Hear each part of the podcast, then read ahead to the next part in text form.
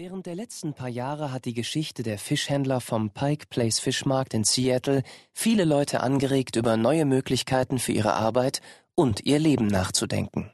Ihnen war es wichtig, die Arbeit selbst zum Lohn statt zum reinen Lohnerwerb zu machen, um den Dichter David White zu zitieren. Es ging darum herauszufinden, wie wir das Arbeitsleben lebenswert machen. Die Geschichte von den ungewöhnlichen Fischhändlern wurde in dem Buch Fisch erzählt. Darin haben wir vier Grundprinzipien für ein möglichst ausgefülltes Arbeitsleben aufgeführt. Spiele. Bereite anderen Freude. Sei präsent.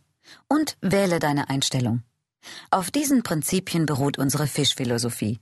Und wer nach dieser Philosophie lebt, schafft sich einen Arbeitsplatz, an dem das Leben Spaß macht und Bedeutung hat und der den Kunden etwas bieten kann.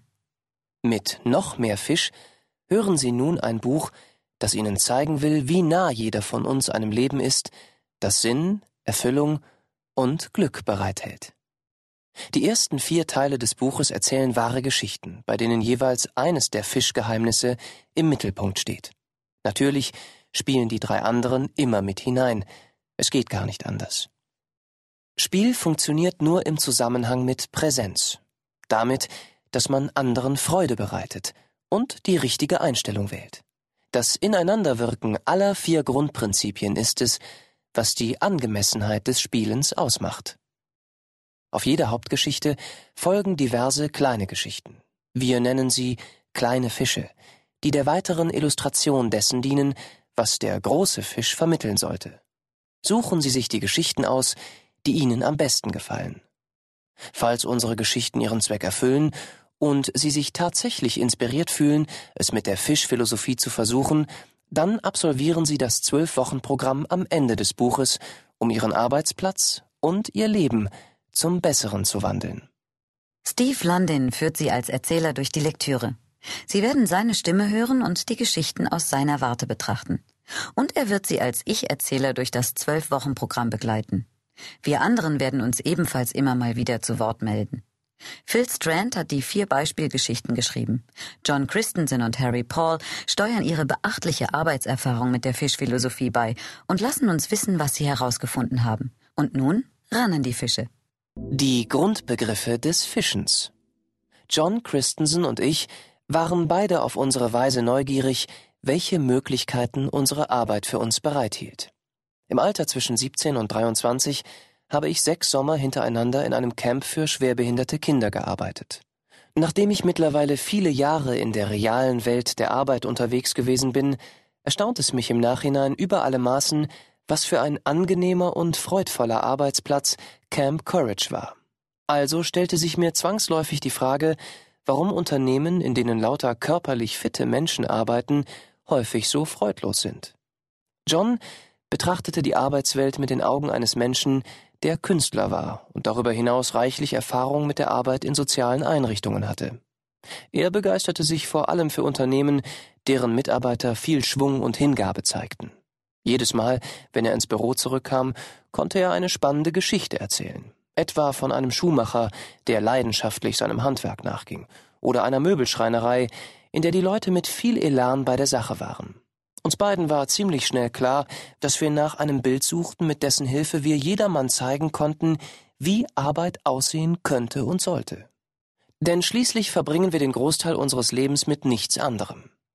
1997 flogen John und ich nach Seattle, von wo aus wir unsere Filmausrüstung in die beschauliche Kleinstadt Langley auf Whitby Island verfrachteten. Hier machten wir einige Aufnahmen mit dem Dichter David White. Von ihm stammt die berühmt gewordene Botschaft an alle Arbeitnehmer, ihr gesamtes Ich mit zur Arbeit zu nehmen und nicht nur einen Bruchteil von sich selbst. Wir sprachen mit ihm über das Thema ungeteilte Präsenz am Arbeitsplatz, und David erzählte uns von einem Freund, der einmal gesagt hatte, das probate Gegenmittel gegen Erschöpfung ist nicht unbedingt Ruhe. Vielmehr hilft ungeteilte Präsenz gegen Erschöpfung, denn es sind die halbherzigen Dinge, die wir tun, die uns erschöpfen. Später vor der Kamera erinnerte David sich an eine Auskunft, die er einem Reporter einmal während eines Rundfunkinterviews gegeben hatte. Der hatte ihn zuvor gefragt, wie es ihm dabei erging, wenn er seine Ideen in Unternehmen trug. Davids Antwort Manchmal ist es großartig, wie offen die Menschen reagieren, aber manchmal komme ich mir ein bisschen vor, als würde ich mit Inhaftierten sprechen. Diese Aussage überraschte mich nicht nur, sondern schockierte mich regelrecht. Dann fuhr er fort, ich meine damit nicht, dass manche Unternehmen oder Firmen Gefängnisse sind, sondern dass wir sie mit der Art, wie wir dort leben, zu Gefängnissen machen. Für uns war die Zeit mit David ein Fest für die Seele. Als wir Whitby Island verließen, wussten wir um einiges besser, wonach wir suchten. Wir wollten unser bislang rein theoretisches Bild vom idealen Arbeitsplatz in der Praxis bestätigt finden. Wir fuhren zurück nach Seattle und verbrachten die Nacht von Freitag auf Samstag dort. Ich wollte am nächsten Morgen zurückfliegen, aber John plante die Weiterreise erst für den darauffolgenden Abend. Wir fragten die Frau an der Hotelrezeption, ob sie eine touristische Empfehlung für zwei Burschen aus Minnesota hätte. Sie nannte uns den Pike Place Fischmarkt. Da wir von Seattle faktisch nichts kannten, klang es für uns reizvoll, diesen Platz zu besuchen, zumal John ein Faible für Einkaufsbummel hat. John war am Ende des Platzes, als er lautes Lachen und Rufen hörte. Wie einst die Hamelner Kinder dem Flötenspiel des Rattenfängers nachliefen, folgte auch er dem verlockenden Lärm und fand sich schon bald in der hintersten Reihe einer lebhaften Menschenansammlung. Plötzlich trennte sich die Menge, und John ergatterte einen Blick auf die Ursache des regen Treibens. Es war der weltberühmte Pike Place Fischmarkt. Falls Sie jemals dort gewesen sein sollten, wissen Sie, was hier vor sich geht. Sobald ein Kunde eine Bestellung aufgibt, wirft einer der Fischhändler die Ware einem Kollegen weiter hinten zu, der sie verpackt. Diese Fischhändler vollführen dabei die reinste Wurfakrobatik, und das Publikum ist begeistert. Immer wieder laden die Fischhändler einen Kunden ein, hinter den Tresen zu kommen und sein Wurf- und Fangtalent zu erproben. Doch John ging es an diesem Tage nicht darum, sein Können unter Beweis zu stellen.